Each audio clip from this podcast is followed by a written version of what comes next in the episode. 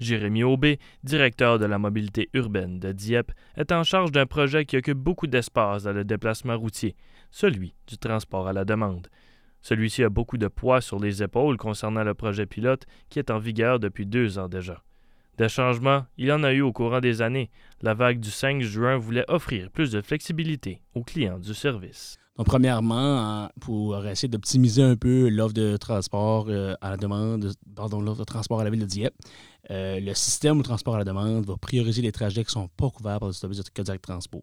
Donc, un peu pour éviter, la duplication du service, si une personne veut se déplacer d'un point A à un point B dans la ville de Dieppe, c'est un trajet qui est possible selon les trajets fixes de Codiac Transport, mais le système de service de transport à la demande va reconnaître ça, puis va proposer au lieu d'aller vers ce service-là. Donc, c'est un peu une question d'optimisation euh, sur, notre réseau par rapport à la mobilité et nos options de transport. Un service autonomisé pour le client a été instauré pour convenir à leurs besoins. Selon Jérémy, c'est un changement qui rend le transport à la demande mieux adapté pour les clients. C'est surtout au niveau de la flexibilité. Euh, donc, c'est sûr que ce qu'on fait quand la comparaison avec un, euh, le trajet fixe, donc on suit un horaire fixe avec des arrêts fixes, tandis que le, un peu la base du système de transport à la demande, le client fait une, demande justement de déplacement, indique son point d'origine, son point de destination.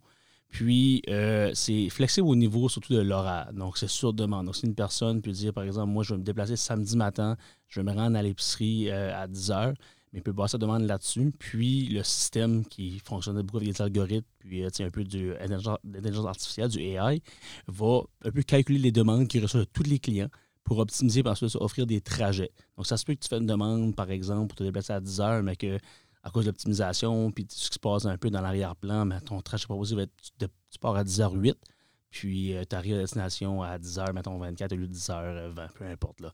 Mais c'est vraiment déjà au niveau de la flexibilité. Donc, le système reçoit un paquet de demandes, fait un peu le mini-mélo avec tout ça, puis ensuite ça, propose des trajets euh, au client. Puis le client a le choix d'accepter ou de refuser. Beaucoup de voitures roulent sur les rues de Dieppe. Ceci dérange Jérémy Aubé, qui tente d'aider avec la situation de déplacement grâce au projet pilote. Tenter de donner des options aux résidents est une priorité pour la ville de Dieppe. Leurs objectifs sont reliés à leur vision une résidence, une auto. Tout ce qu'on fait cadre à la vision de une résidence, un auto. Donc, c'est sûr qu'on est euh, réaliste dans le sens qu'on sait que le New-Brunswick, la ville de Dieppe, on est très, je peux me permettre en anglais, car-centric. Mm-hmm. On, dépend énormément de l'automobile.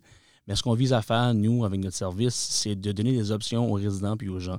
Puis ensuite de ça, les gens, basés sur les options qu'on offre, on peut faire le choix de prendre l'automobile ou non. Puis quand j'ai une résidence, un auto, c'est parce qu'on sait que la majorité des gens ont deux, trois automobiles. C'est ça la mhm. réalité de notre province, de notre municipalité.